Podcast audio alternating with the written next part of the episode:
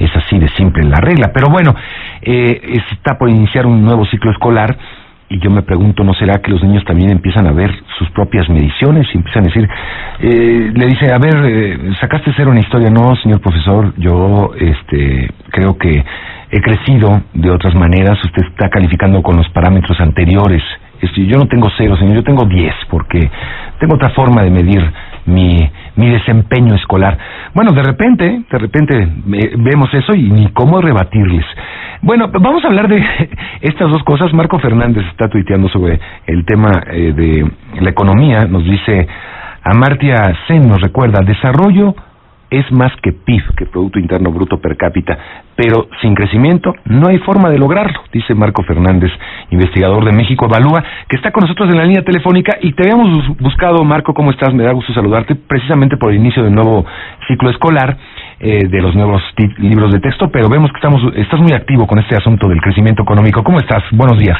Hola Mario, muy buenos días. Pues sí, estaba este, justo revisando el material para nuestra conversación sobre los libros de texto, pero inevitablemente cuando sale hace unos momentos el presidente a hacer sus declaraciones eh, pues básicamente de, desdén sobre las cifras que reporta hace unos momentos el INEGI eh, sobre el crecimiento económico y que bueno que él tiene otras cifras, otra metodología y que lo que le importa es el desarrollo. Pues yo recordaba lo que platicaba ayer con mis alumnos precisamente en una clase sobre sobre desarrollo. Amartya Sen, este gran economista que este, estudia estos temas, pues bien lo señala por supuesto que el tema del desarrollo es mucho más complejo el crecimiento económico medido por el PIB per cápita, pero un aspecto fundamental es que sin crecimiento no hay forma de lograr desarrollo, no hay forma de que los individuos puedan ejercer realmente sus libertades, su derecho a la salud, su derecho a la educación, etcétera, y creo que tendría que ser una lección básica que el presidente tendría que reconocer.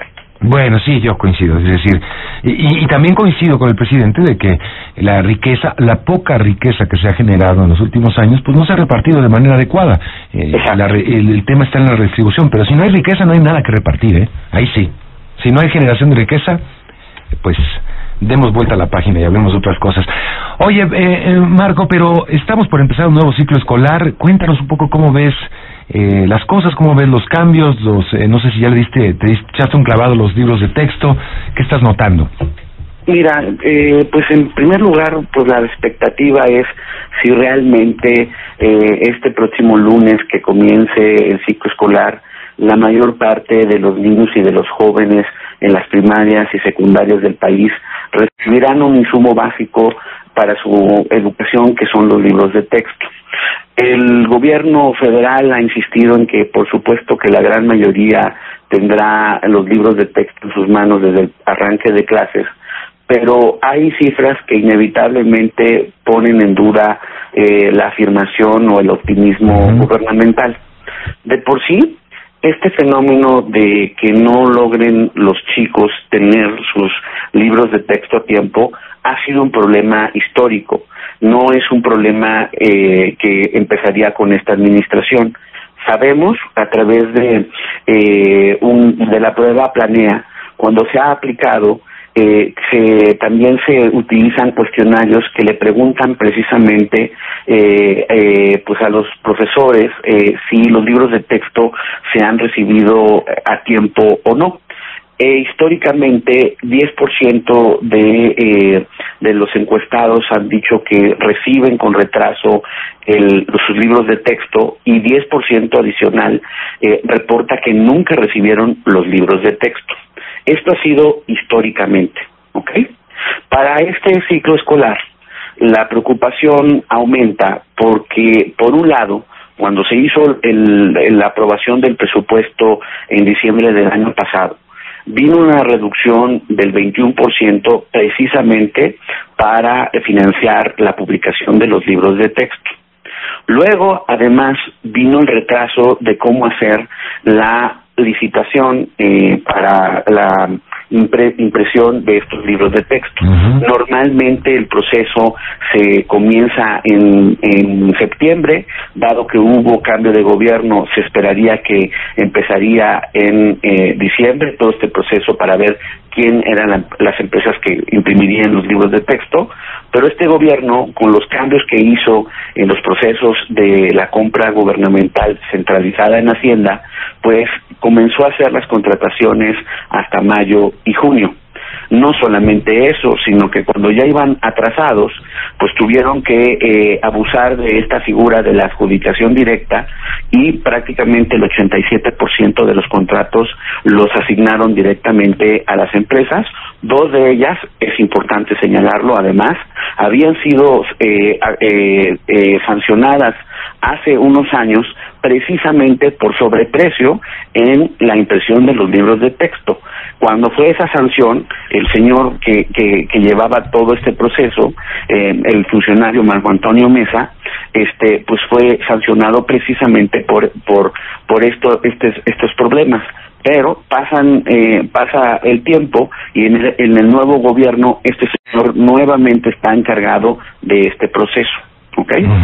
Ahora este además se dice que hay modificaciones a los libros de texto de historia y de, de civismo eh, en secundaria y también para el, texto, los textos de geografía, en donde el, el secretario de Educación recientemente explicaba que son libros de texto con pastadura y que tienen incluso aplicaciones y que pues como eh, están, según ellos, apelando a la ecología, este pues van a ser libros que se espera se hereden entre generaciones. ¿okay? Lo cual está muy bien, ¿no?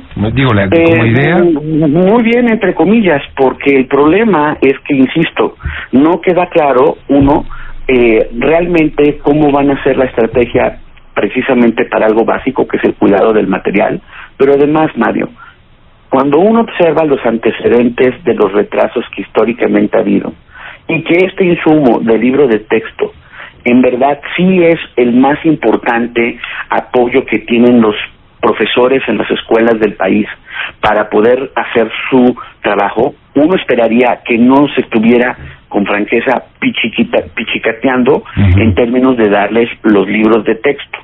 Y empieza además el baile de las cifras en que si están o no están ya mandándose los libros a los a los estados del lado optimista, la CONALITEC, que es la Comisión Nacional precisamente de libros de texto gratuito, eh, pues reconoce que es cierto que en secundaria van eh, más atrasados, pero que en primaria prácticamente han enviado todos los libros de texto.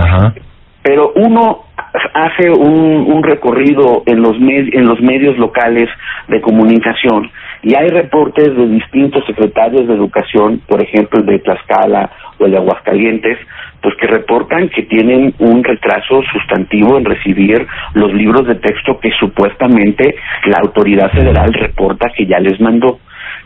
Con franqueza, si de por sí siempre hemos tenido un problema de esta naturaleza, Ahora que reducimos sustantivamente los recursos, nos retrasamos como autoridad eh, más de seis meses en cómo hacer, eh, empezar a hacer la, la impresión de este material, pues yo con franqueza tengo todo el escepticismo de que este insumo básico para la enseñanza va a estar en las aulas eh, comenzando este lunes. Y el problema perdón, con esto termino Mario, el problema es que no entendemos que este, este, este material, al no llegar a tiempo, sí tiene un efecto disruptivo en la forma en que los profesores pueden hacer las actividades con sus alumnos, porque sí es un material fundamental de apoyo. Y generalmente quienes menos reciben a tiempo este material son las comunidades que más lo necesitan, es decir, aquellas comunidades en las que el Consejo Nacional de Fomento Educativo, el CONAFE, que son comunidades rurales, utilizan los chicos que les enseñan a, a los alumnos estos libros de texto, casi siempre son los que más retraso eh, tienen y también las telesecundarias, que son aquellos eh, planteles que son eh, atienden a generalmente a los chicos de menos oportunidades en la sociedad. Marco, siempre un gusto saludarte. Muchas gracias por estar aquí con nosotros en Enfoque Noticias. Como siempre, muy muy buenos días y gracias por la oportunidad para platicar contigo y tu audiencia. Muchas gracias, que tengas buen día. Marco Fernández, profesor de la Escuela de Gobierno del TEC de Monterrey e investigador de México Evalúa. Bueno, pues ojalá, ojalá lleguen pronto esos libros de texto a donde tienen que llegar a todos los rincones de la República Mexicana. Hacemos una pausa, 8 de la mañana.